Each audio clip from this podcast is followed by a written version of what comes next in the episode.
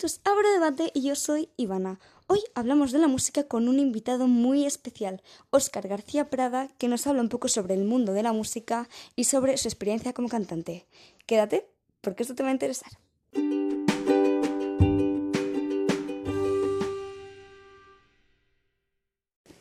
Buenas tardes y gracias Oscar pues por participar y dejarnos hacer tu entrevista. Bueno, la primera pregunta sería que nos hablaras un poco sobre la ópera, ¿no? Sus inicios, dónde surge.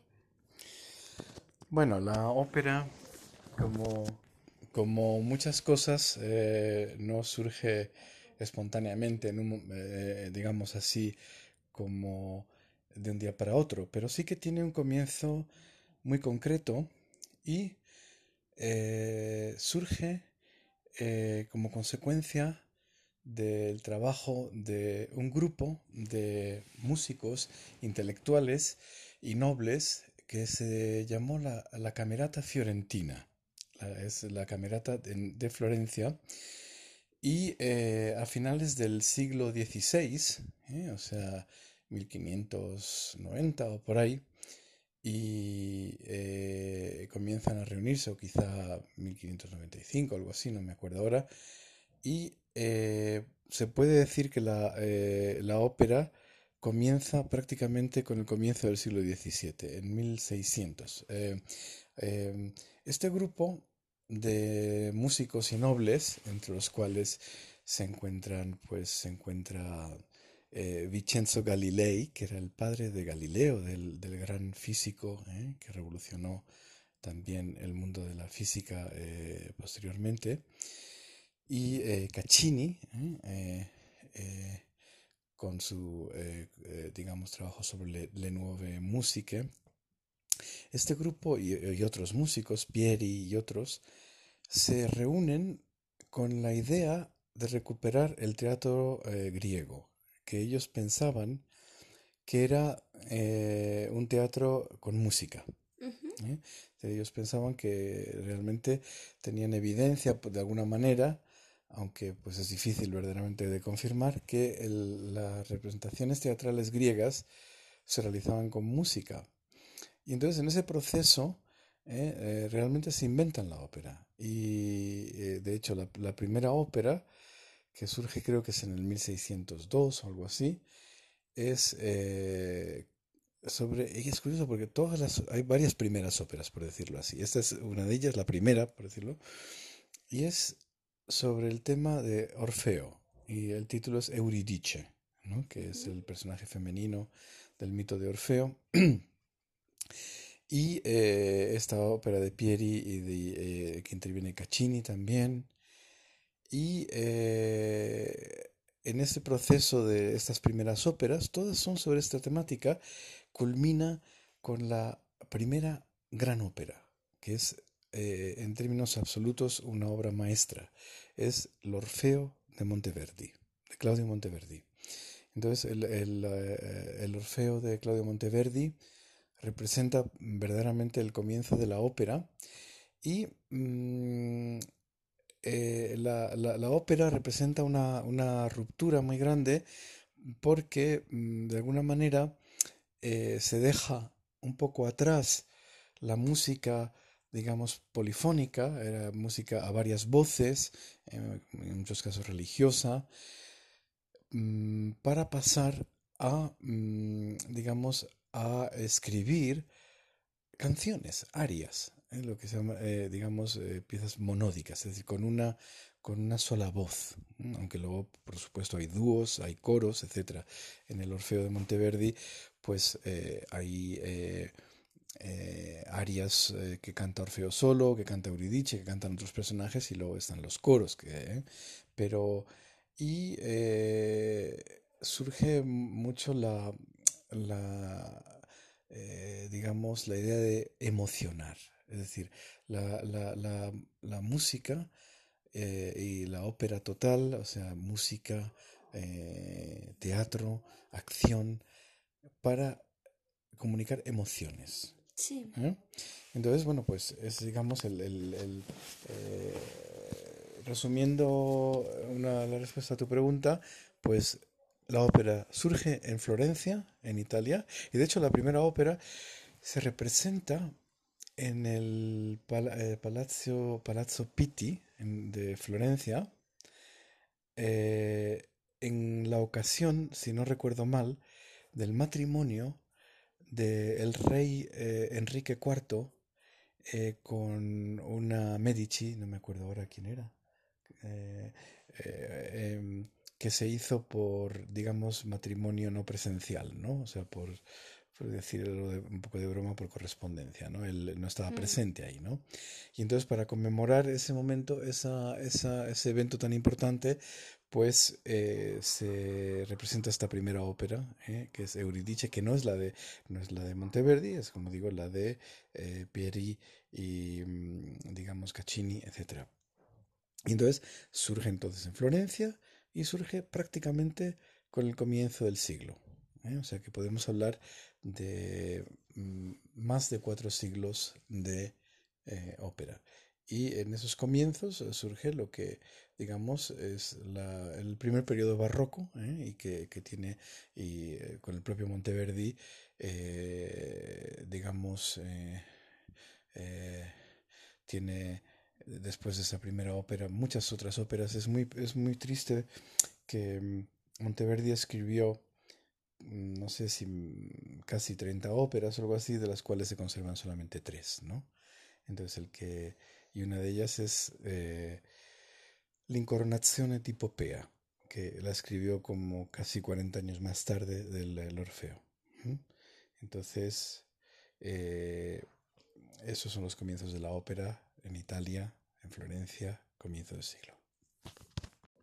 Bien, ¿y cómo eran los cantantes de ese periodo? ¿no? ¿Cómo eran los cantantes en la época de los inicios? Bueno, los cantantes lógicamente provienen de una, de una herencia anterior en los que eh, ellos han cantado eh, cosas polifónicas y madrigales y cosas así. Mm, pero cabe señalar un fenómeno muy, muy interesante, muy interesante que es el surgimiento de los castrati o castrados. ¿no?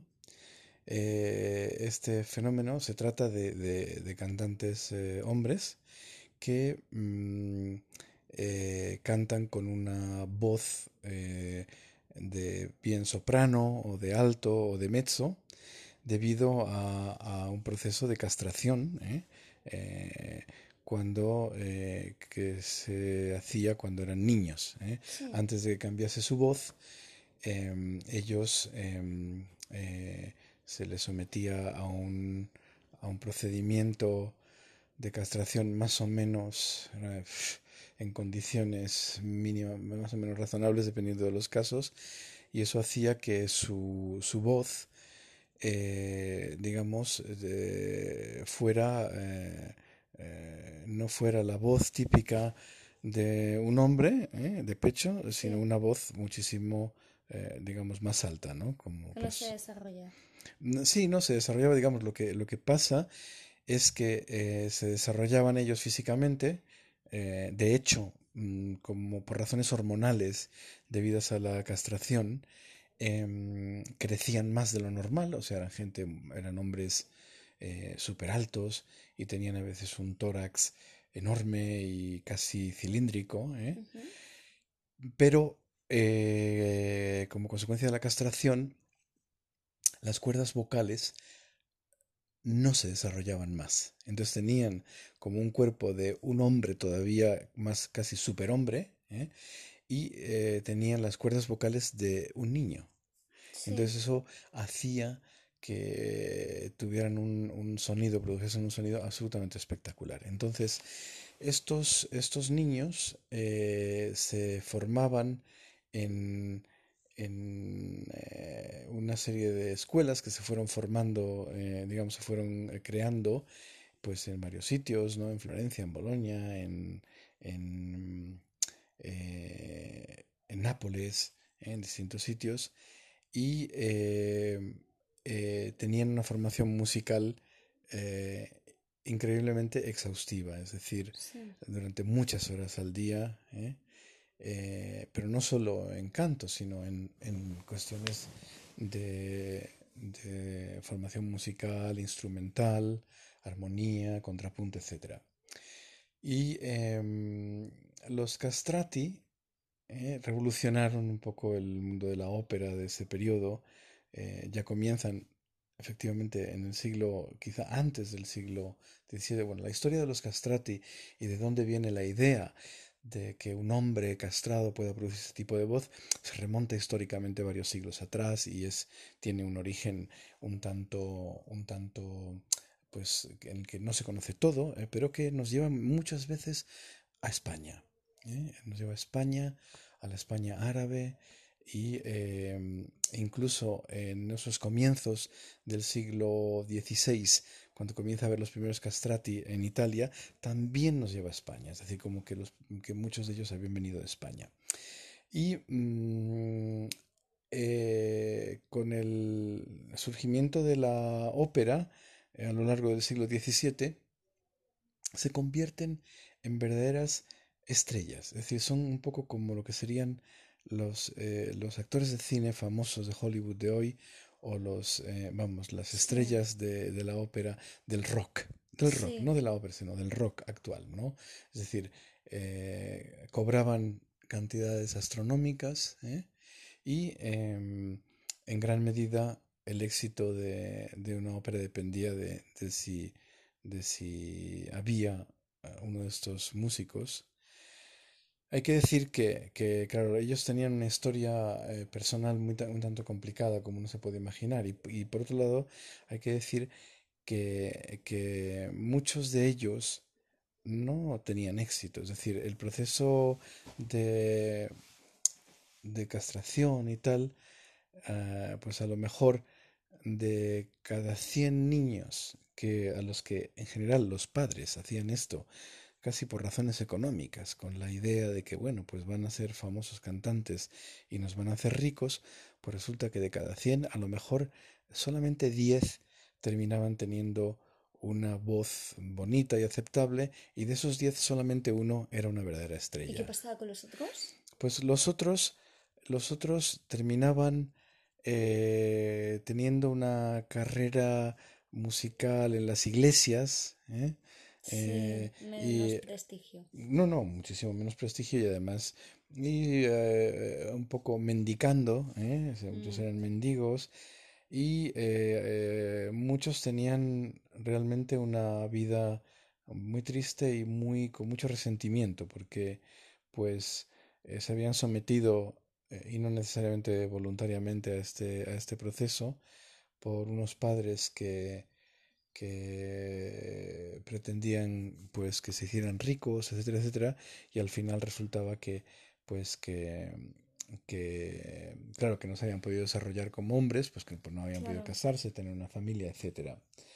Y eh, incluso los que tenían éxito, hay, hay una serie de nombres, ¿no? Senesino, Farinelli, eh, eh, o sea, son, son un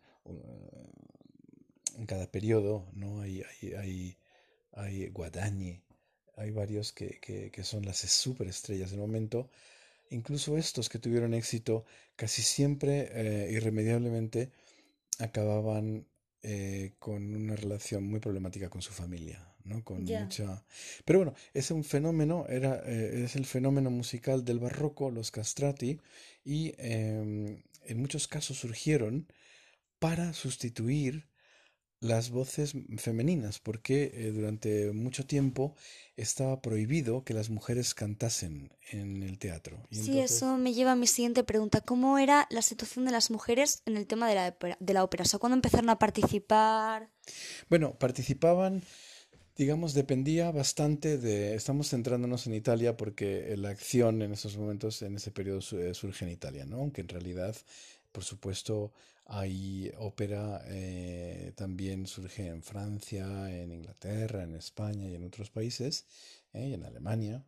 Y, eh, pero, digamos, en el país donde surge, pues dependiendo a veces de la... Italia como tal no existía, había distintos reinos, distintos... distintos ducados, etcétera, principados independientes y en algunos lugares eh, lo tenían prohibido y en otros no. Entonces, em, en general, en el siglo XVII, eh, gran parte del siglo XVII las mujeres no, no pueden cantar, pero gradualmente eh, pues sí que digamos se incorporan al, al, teatro, a la ópera y o sea el papel de estos castrati no era fundamentalmente el de sustituir la voz femenina, aunque como digo en algunos casos era así, de hecho lo que es un tanto paradójico para la mentalidad actual es que estos castrati eran los protagonistas masculinos, eran los héroes. O sea, la idea del héroe de la ópera está, mientras que en, la época, digamos, ya del siglo XIX, siglo XX, es la idea de que es el tenor, ¿no? El tenor es el que, el que es el héroe y la soprano siempre es la protagonista. Pues en ese periodo no es así. O sea, en ese periodo sí, la soprano, mujer, es em, la protagonista, eh, pero el carácter, el personaje heroico masculino es un castrato, es una voz alta.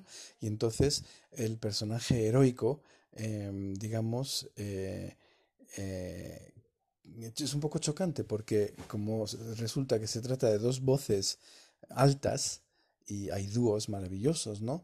Y, tal, eh, parece como, y si uno tiene la mentalidad de que, ah, es una voz que suena como algo masculino, femenino, ¿eh? que es en mi opinión un error, eh, o no es la percepción que en cualquier caso había en la época. En la de la época, en los, estos, estos cantantes con una voz muy alta, en unos casos eran sopranos ellos mismos, otros eran altos o mezzos, hay una graduación, pero mm, eran, eh, vamos, el héroe tenía que, ser una voz de ese tipo, ¿no? Entonces el prototipo clásico de pareja del héroe y la, y la, protagonista, la heroína, es un, un, castrato, un soprano o alto y una soprano mujer. Claro, porque en la música, como en otros artes, pues los estereotipos como que van cambiando, ¿no? Exactamente, sí. No, y de hecho la, la eh, en este caso, no solo cambian los estereotipos, sino que a lo largo del tiempo, eh, digamos, los castrati desaparecieron. Y desaparecieron porque, pues, eh, en gran medida se, concibió que esto era una práctica em, absolutamente inadmisible. hacer esto a, a, unos niños, etcétera, para producir por amor al arte y a la música.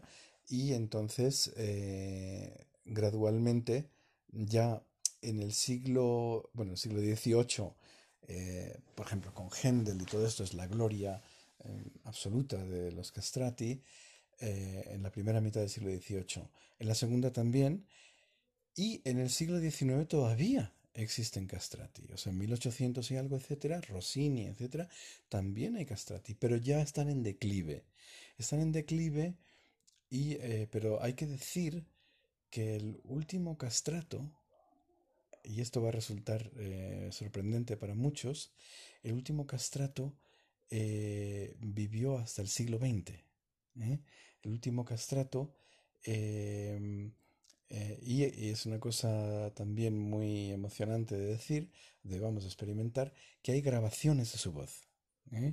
El último castrato eh, trabajó para el Vaticano. El Vaticano siempre tuvo una, una actitud muy, muy dual, ¿no? porque por un lado condenaba la castración, pero por otro lado era la principal empresa, digamos, la principal entidad de contratar castrati para, el coro, ¿no? para el coro del, del, Vaticano. Y entonces em, el último castrato, em, las grabaciones que hay son, claro, de una calidad que no son muy buenas y él tampoco, él había sido un buen cantante en sus momentos, pero pues, em, digamos, que para hacerse una idea, que es hasta el siglo XX que duran los castrati, ¿no? Pero ya en el siglo XIX, con, digamos, la ópera del siglo XIX, ya eh, el rol del héroe cambia y gradualmente va pasando al barítono o, a, los tenores, ¿no? Ya para ser en Puccini o Verdi, etcétera, ya son prácticamente casi siempre tenores, ¿no? Y, y la voz del alto masculino desaparece, desaparece, eh, digamos, del alto masculino en tanto que em, castrato, ¿no?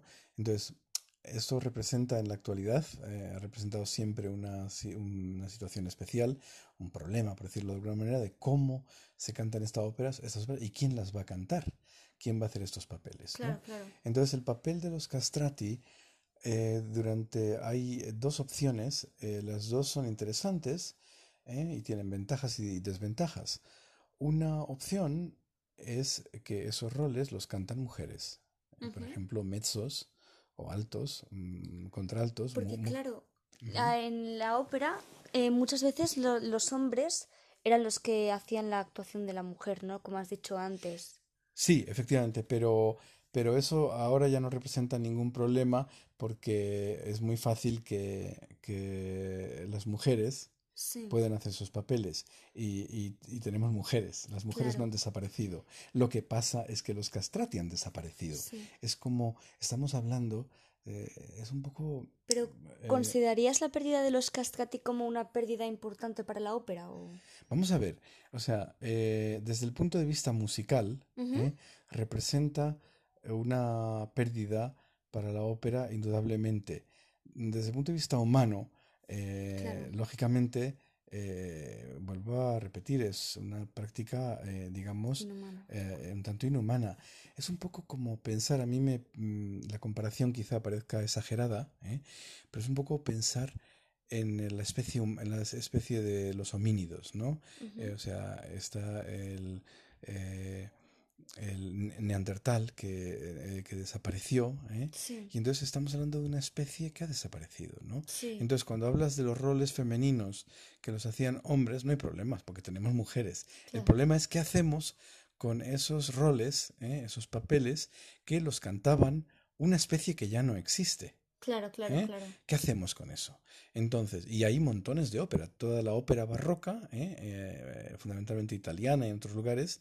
La francesa es otra historia. Ahora hablo un poco si quieres de eso, pero entonces, ¿cómo se resuelve este asunto, dado que es una cantidad ingente de música y es música hermosísima?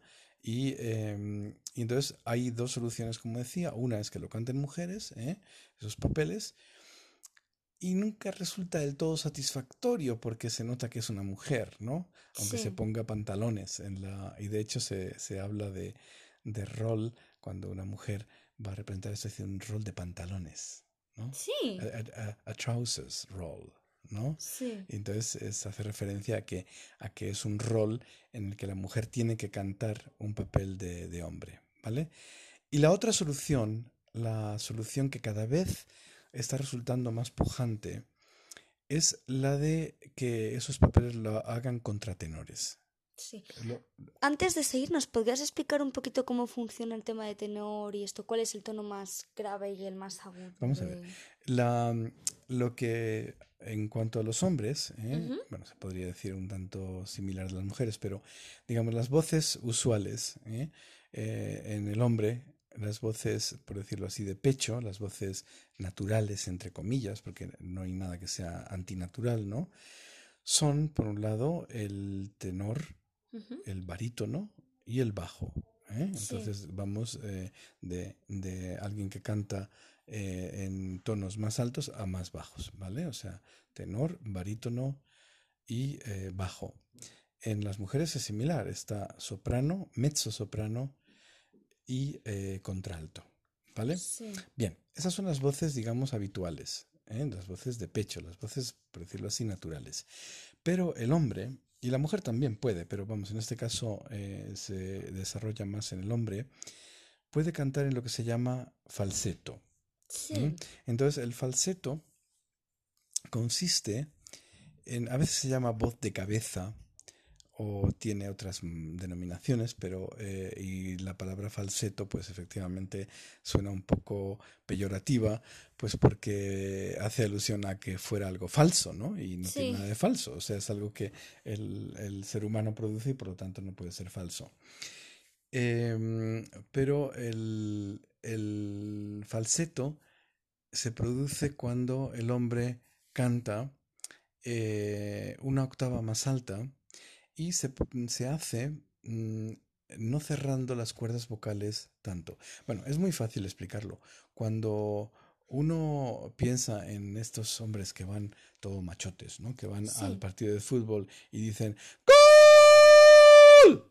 Sí. Eso es falseto. ¿eh? Entonces está uno. Por ejemplo, si yo hablase así, eso es falseto. Pero normalmente no hablamos así. Normalmente hablamos con la voz de pecho.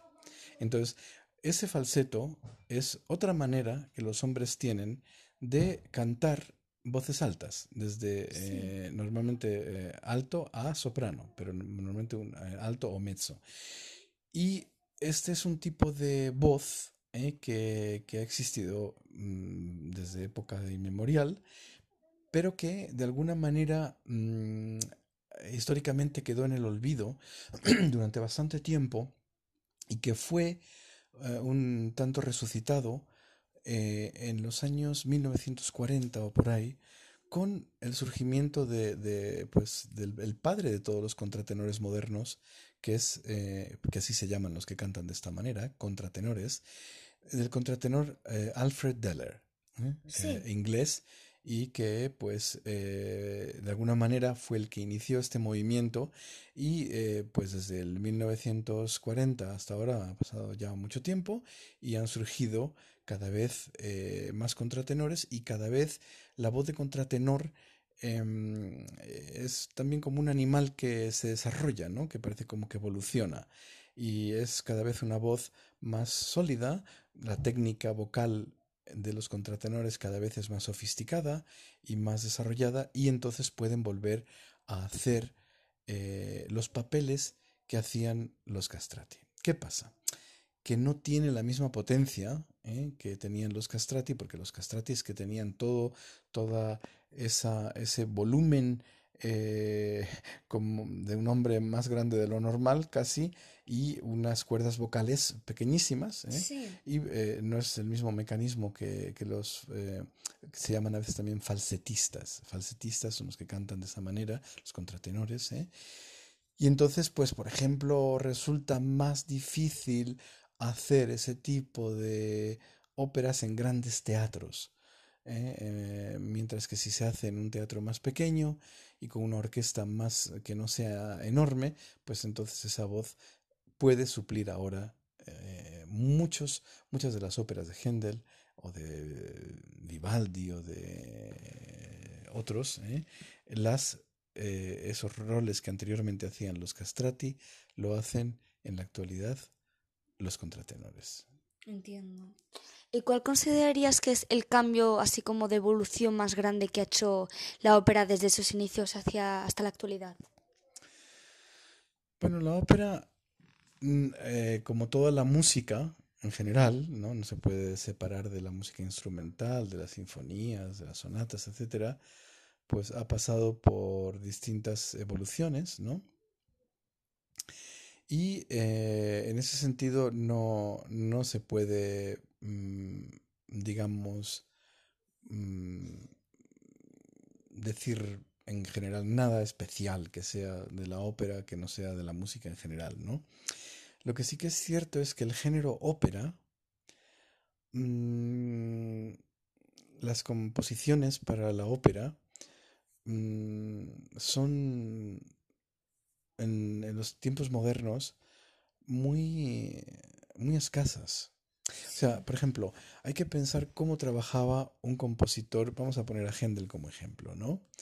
Händel, eh, cuando ya está en Londres, eh, y eh, tiene en sus manos a un grupo de cantantes, casi como una compañía. No es que fuera exactamente una compañía, pero, pero tiene una compañía. Entonces compone las óperas eh, de acuerdo a, las, a, las eh, habilidades de esos cantantes y eh, entonces tiene en su mano a, una serie de personas que tienen una serie de habilidades y él compone esa ópera para ellos, hasta el punto de que si, por ejemplo, una de las óperas que él ha compuesto la vuelve a representar cinco años más tarde y hay otro cantante, él modifica cosas, cambia arias, hace otra, otra versión, ¿no?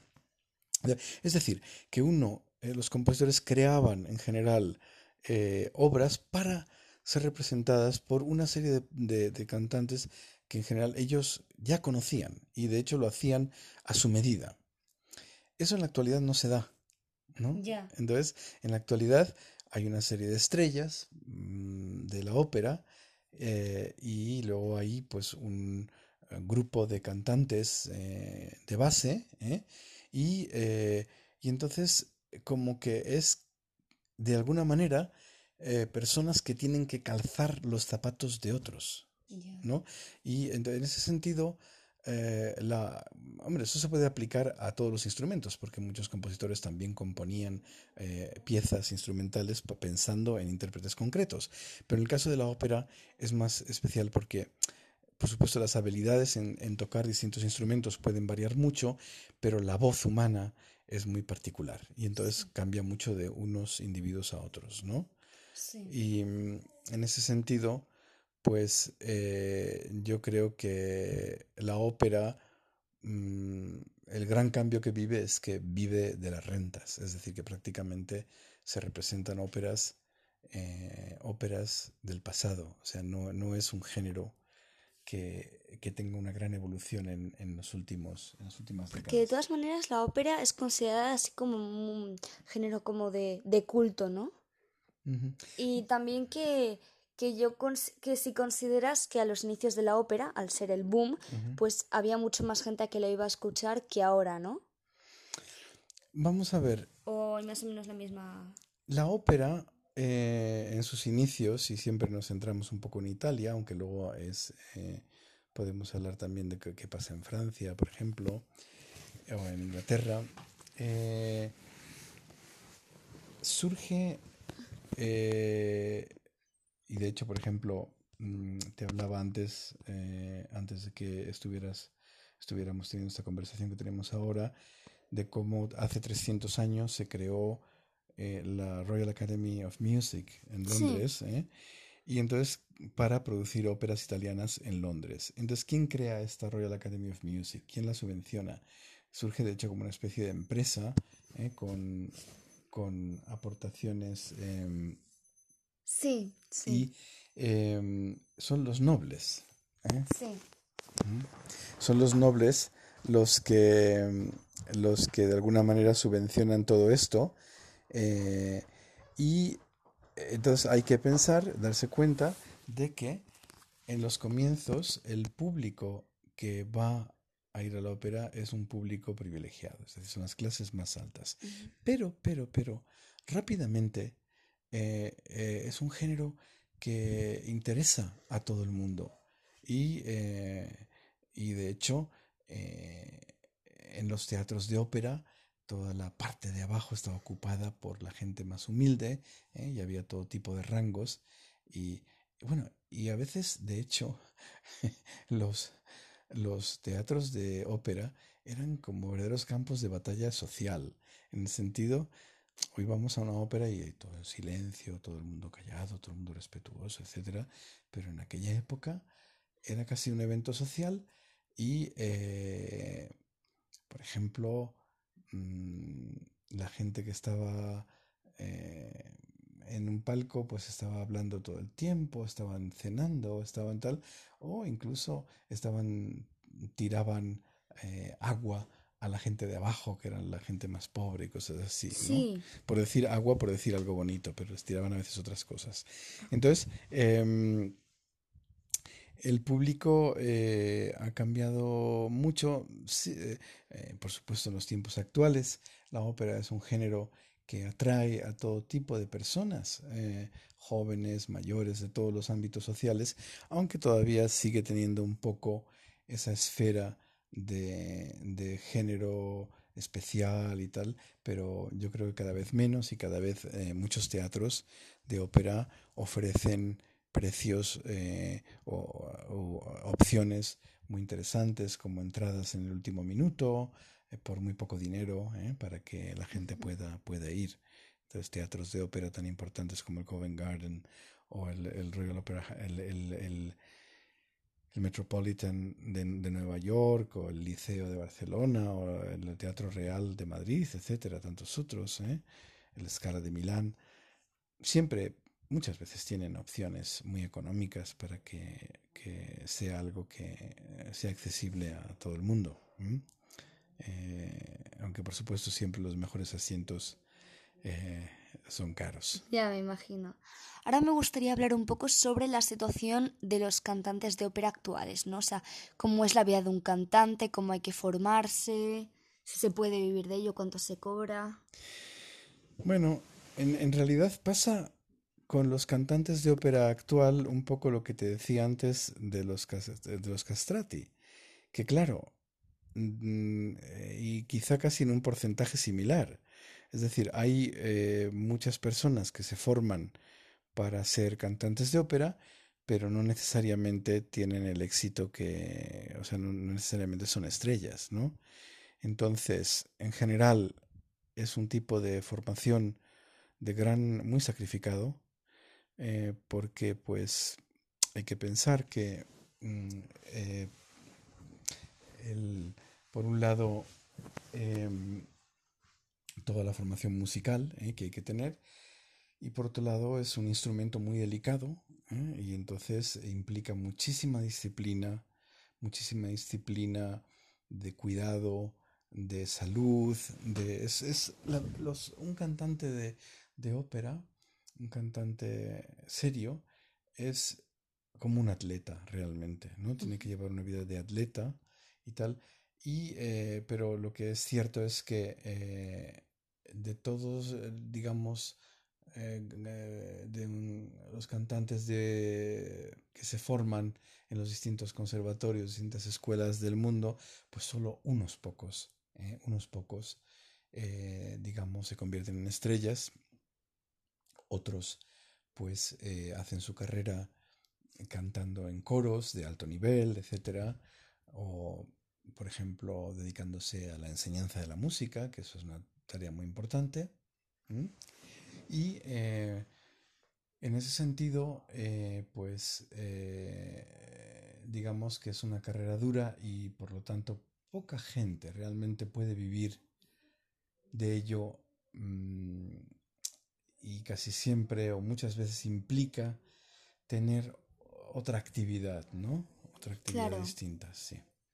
¿Y cómo se forman los cantantes de ópera? O sea, ¿van a una escuela de, música o tienen una...? Bueno, hay todo tipo de situaciones, ¿no? Pero en general eh, surgen de, distintas maneras, ¿no? A lo largo de los tiempos y de los siglos, ¿no? Pero te explicaba antes cómo era la, cómo surgían los castrati, que eran en estas escuelas, estos, digamos, conservatorios. De hecho, la palabra conservatorio surge de esta, de este periodo, de estos conservatorios que se crearon en el siglo XVII, ¿eh? XVI-XVII.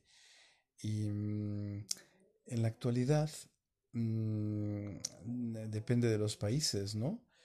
Mm, en, en, ciertos países la formación musical se desarrolla en las universidades, en otros se desarrolla en los conservatorios. ¿eh? Por ejemplo, en Estados Unidos, la trayectoria típica de alguien que se quiere formar en, en el canto, pues es ir a una universidad y hace cursos de todas las cosas, pero en particular eh, de música, y ya empieza a recibir clases de canto. Hay que, hay que tener presente una cosa, y es que mientras que un instrumentalista, un músico instrumental, eh, puede ser un gran virtuoso a los cinco años, vamos a poner, eh, con cinco años de edad o, lo que sea, los cantantes, por supuesto hay niños prodigios también, pero la voz del cantante es algo que madura y cambia y necesariamente es, eh, es fundamental alcanzar una cierta edad para, mm, para formarse. Para formarse con la voz desarrollada. Entonces, por este motivo, pues justamente esa edad universitaria, digamos, de los 18, 19 años, es la edad ideal, ¿no? Para en el que la voz ya está más o menos establecida y entonces, eh, eh, y eh, normalmente a veces antes, ¿no? Pero entonces suele ser en universidades, en ciertos países y en otros en conservatorios y muchas veces acompañado de, de una formación puramente eh, vamos a decir, mm, no estructurada en conservatorios así, sino personal, con un profesor de canto privado, etcétera, ¿no? O sea, eh, casi siempre se requiere tener eh, algún profesor eh, privado en especial, ¿no? O sea que Sí. sí. ¿Algún consejo así que podrías dar para cuidar la voz a una persona que cante o le gustaría cantar? Es como... Bueno, vamos a ver, la voz efectivamente hay que cuidarla muchísimo. Hay muchas patologías que tienen que ver con el mundo en el que vivimos en la actualidad. Entonces, consejos básicos tienen que ver eh, que muchos con la salud general. Por ejemplo, la alimentación es fundamental. ¿no? ¿Sí? Muchos problemas de cantantes surgen por problemas de alimentación. Por ejemplo, la acidez o el reflujo ¿eh? produce eh, grandes problemas eh, en las cuerdas vocales porque el ácido, voca- el ácido sube a las cuerdas vocales y, Sí. que, provoca problemas importantes. Entonces, una buena alimentación equilibrada, cuidar sobre todo mucho el asunto del reflujo. Luego, eh, evitar absolutamente eh, hablar mm, en sitios en los que hay ruido externo. Sí. porque inevitablemente se sube la voz, ¿eh? se sube la voz y entonces eso daña las cuerdas vocales, o sea, no hay que fatigar la voz. Hay que tener mucho cuidado, una de las cosas que un cantante tiene que tener mucho cuidado es que mucha de la fatiga que se produce y que le puede producir problemas de salud vocal tienen que ver con la voz hablada, no con la voz cantada. Entonces el, el cantante tiene que vigilar muy bien cómo habla. Tiene que, eh, que vigilar que su voz vibre de la manera correcta. Y en ese sentido es muy importante tener la ayuda, incluso casi sistemáticamente, aunque uno no tenga problemas, de un especialista vocal en estas cosas. No, no necesariamente un profesor de canto, por supuesto un profesor de canto, pero alguien que es un logopeda, un, alguien experto en eh, un foniatra, alguien experto en, en voz, en cómo funciona la voz y hacerse una revisión regular de eh, las cuerdas vocales. Eh, durante muchos años, durante siglos, claro, nadie sabía cómo funcionaban las cuerdas vocales. Sí. Y de hecho, el, es eh, eh, el, el- el primer individuo que vio las cuerdas vocales de un ser humano fue un profesor de canto de nombre Manuel García, eh, de, de procedencia española y que de hecho Manuel García es Manuel García padre y Manuel García hijo y eran eh, músicos de procedencia española que habían emigrado a Italia. Manuel García padre había cantado con óperas con, eh, con Rossini Sí. y el hijo desarrolló un aparato eh, que permitió eh, ver por primera vez, eh, con espejos y tal, las cuerdas vocales y ver cómo funcionaban, porque mientras, tan- mientras eso era todo imaginación y tal. Entonces, mucho cuidado con las cuerdas vocales y mucho cuidado también con aires acondicionados, etcétera. Cada, cada, cada cantante es un mundo y rápidamente se da cuenta, yo creo, de, de lo que es bueno para él o ella. Por supuesto, vamos, ni que decir cabe, no lo he dicho porque pues, pues que es evidente, ¿no? O sea, eh, fumar es fuera de, de cuestión. Y beber siempre con moderación y, y- y- antes de los conciertos eh, no, no hay que beber durante mm, idealmente dos o tres días. Porque el ácido, el ácido de, de, por ejemplo, del, del alcohol, del vino, etcétera, puede dañar las cuerdas vocales. ¿Y el agua fría? O sea, ¿cómo hay que tomar el agua? Bueno, sobre eso hay muchas cosas. O sea, hay mitos y historias eh, divertidas de cómo Montserrat Caballé creo que se tomaba ahí un, yo que sé, un vaso de agua fría con hielo antes de cantar. ¿eh? Entonces, eh, depende, en general, en mi opinión, no hay que, hay que tener mucho cuidado con el, con la temperatura de lo que, de lo que se ingiere ¿eh? Y que no sea ni muy caliente ni muy frío. Es cierto que los cantantes soléis llevar una bufanda para protegeros la, garganta. Eh, eh, sí, claro, sí, es- incluso en verano, porque, Por Dios. porque pues el aire acondicionado es el gran enemigo, es un gran enemigo de muchos cantantes y nunca se sabe, ¿no? Dónde puedes entrar y puedes, digamos, cogerte un buen resfriado que para un cantante mm, es algo que, que, de gran impacto porque puede suponer pues suspensión de conciertos y estar durante semanas sin poder cantar, lo que quiere decir sin poder practicar el instrumento que es el que uno lleva. O sea, un cantante lleva siempre su instrumento consigo mismo. Y entonces en ese sentido, pues eh, eso tiene muchas ventajas porque no tienes que pagar, eh, digamos, eh, una tarifa extra para llevar el avión. Pero al mismo tiempo tiene todas las desventajas de la, la fragilidad, ¿no? La fragilidad y en ese sentido entonces hay que cuidar de manera especial ¿no? Sí. Luego también me estaba preguntando un poco cómo es el mundo en el escenario. O sea, los cantantes de ópera cuando representáis una obra antigua, ¿os vestís como en la época o cómo funciona? Bueno, hay de todo. Vamos a ver. Yo personalmente tampoco he representado tantas óperas. Yo mm, en mi, actividad musical es más bien en concierto, ¿no? pero sí que he participado en algunas óperas y tengo que decir que una de ellas fue El Orfeo de Monteverdi y en esa ópera iba vestido con unos vaqueros. Entonces, eh, bueno, hay distintas tendencias, distintas modas, ¿no? Y una moda, digamos, contemporánea es, eh, pues, eh, producir esas óperas con vestimenta actual, porque en, muchos en muchos casos evocando, evocando, digamos, una historia actual. digamos, se supone que una ópera muchas veces trata sobre cosas eh, mitológicas e historias que parecen en principio ajenas, pero no es verdad porque de lo que tratan casi siempre son de pasiones, ¿eh?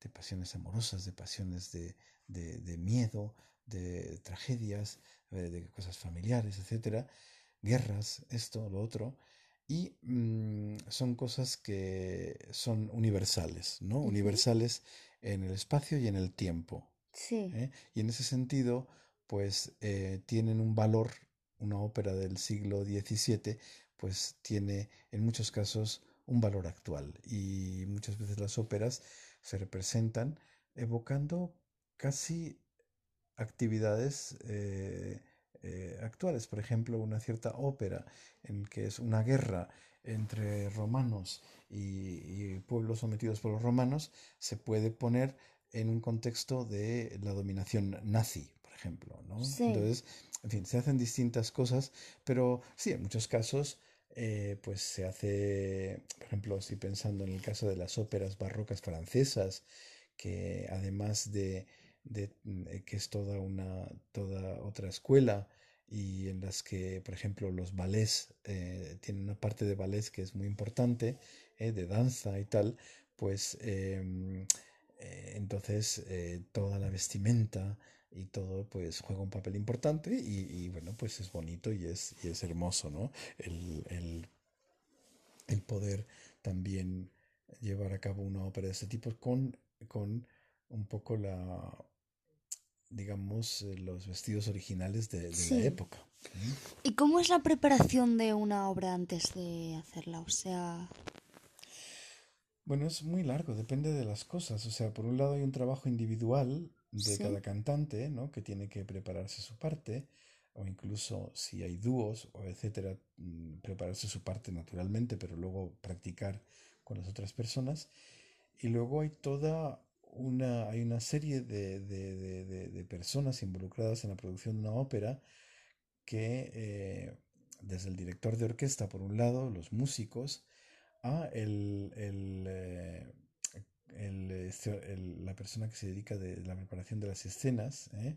el director de la ópera, por decirlo así, que, eh, que, es quien, quien controla todo, ¿no? Es el que controla todo y quien de alguna manera dirige, es como un director de teatro, ¿no? Un director teatral. Claro, la ópera tiene una, una parte, digamos, teatral, y una parte musical, y entonces, pues, pues, hay toda también aspectos que tienen que ver con la interpretación teatral, ¿no? Y de hecho, uno de los grandes mm, temas de la ópera eh, y que requiere pues especial preparación, eh, por eso es, un proceso largo, es que no se trata solo de que los personajes salgan ahí a cantar, ¿eh?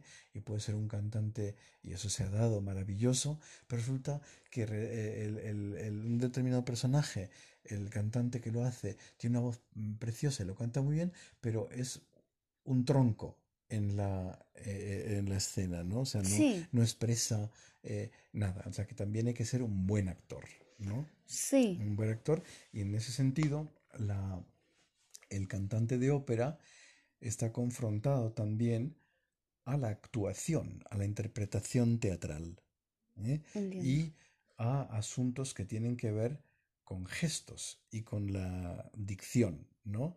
Eh, las óperas barrocas en particular, que es el tema que a mí más me interesa, hay todo un, mundo gestual con los dedos, de cómo se ponen o dejan de poner, ¿no? Y eh, que pues, em, y una manera de digamos, de enfatizar el texto, el texto de lo que uno canta, porque es importante ¿eh? Que se entienda, que las palabras se entiendan. Vocalizar, sí. Vocalizar, eh, que se entienda, que la interpretación se entienda, pero sobre todo, algo importantísimo es comunicar la emoción. ¿eh? La emoción. Esto es lo que es para mí el tipo de ópera que me interesa, el tipo de música vocal en particular, ya que estamos hablando de música vocal, que me interesa, es la música vocal que emociona, que transmite emociones y que emociona al que lo oye. También emociona al cantante, pero mejor que no se ponga a llorar. ¿eh? Hay, historias divertidas, hay historias divertidas de cantantes que ellos mismos se han emocionado tanto que no han podido seguir, seguir cantando. Y eso, pues, un cantante tiene que tener mucho cuidado con eso. Tiene que darse cuenta de que para comunicar la emoción no es que uno, emoción de tristeza, no es que el cantante se tenga que poner triste. Puede ponerse triste con los ojos, pero por favor que no se ponga triste con la nariz y, eh, y con la boca, porque entonces se pone a llorar ahí y, se, acaba, se acaba la ópera. Entiendo. Bueno, y ahora hablando más un poco sobre ti, ¿cuánto tiempo llevas tú en la música? Vamos a ver, mi, mi, camino en la música es muy heterodoxo. Em, yo eh, creo que mi carrera musical empieza eh, cuando soy un niño y voy de excursión eh, con mis compañeros y yo soy el que pues, se pone a cantar todo el rato en el autocar y tal. Bueno, quiero decir que el impulso de cantar ha sido algo que yo siempre he tenido, ¿no? Y de hecho no solo de cantar, cuando yo era pequeño, eh, a mí me preguntaban qué quería ser y yo siempre decía que pianista. Em, ¿Qué pasa? Por un lado, mi padre era el mismo cantante, cantaba, tenía una voz de tenor muy, muy bonita y había cantado siempre en coros y así, y por lo tanto hay una, hay una tradición familiar, pero por otro lado, em, no, no había en mi familia las condiciones y mi padre Claro, muere cuando yo soy muy pequeño, tengo 12 años apenas, y mm, no, no existía, digamos, en realidad el, eh, la estructura para que yo hubiera ido, o, por lo menos no surgió, a un conservatorio y tal. O sea, mi, mi amor por la música y mi impulso es desde muy niño, pero en realidad no es hasta que yo tengo, pues, algo así como ya 18 años o así que yo empiezo a estudiar música ¿eh? empiezo a estudiar música por, eh, inicialmente por mi cuenta y con algún profesor particular y luego en el conservatorio en Valladolid, ¿eh? donde hago estudios de solfeo y de piano inicialmente un poco. Pero siempre, mm, de alguna manera, mis, mm, mi, mi, mi, mi, proceso musical va siempre un poco a la zaga, ¿no? Porque pues, pues rápidamente yo me dedico a, a mis estudios de matemáticas y física y eh, pues la música pasa a un lugar eh, bastante secundario.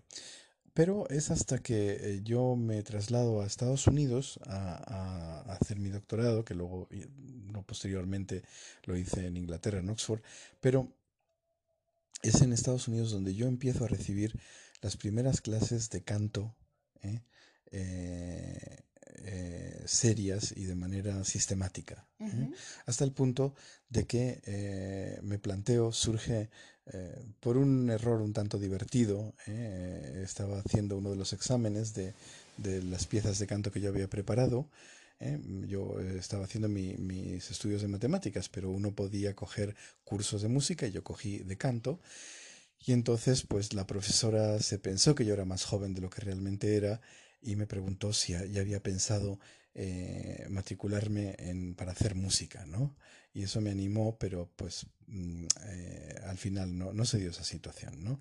Entonces, digamos, a lo largo de los años, yo em, eh, fui recibiendo clases de profesores particulares y, y haciendo también el sistema de cursos de, que ofrece la ABRCM inglesa, en la que uno se puede examinar de distintos temas.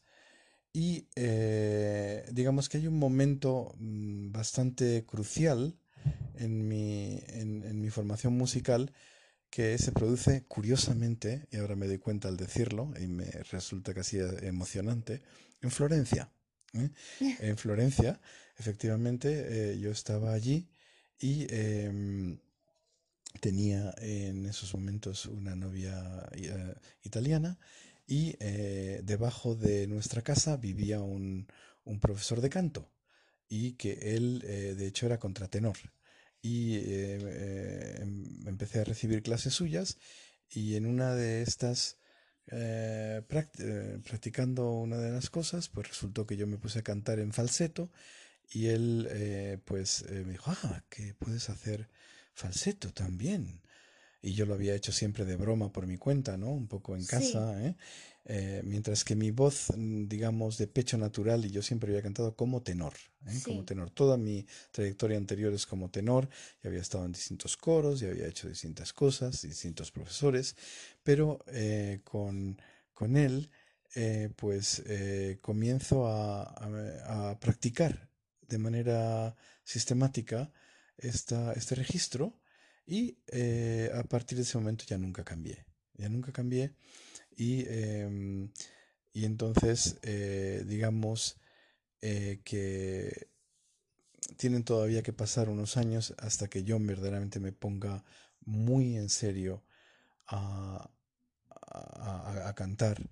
Y es con mi, con mi querido profesor David Mason, con quien estuve más de 12 años y que, al que tristemente falleció hace dos años, eh, con quien desarrollé eh, de manera, digamos, más sistemática eh, mi formación como cantante y dando conciertos con él en distintos sitios y, em, y sobre todo en un repertorio que tiene que ver con la música barroca, desde, desde la música para la UD de John Dowland o de em, los laudistas españoles eh, eh, y franceses, eh, los air de cour de Michel Lambert, o hasta, digamos, sobre todo mi gran amor musical que es Händel, las, las, óperas heroicas y las, los oratorios, las áreas de oratorios de Händel.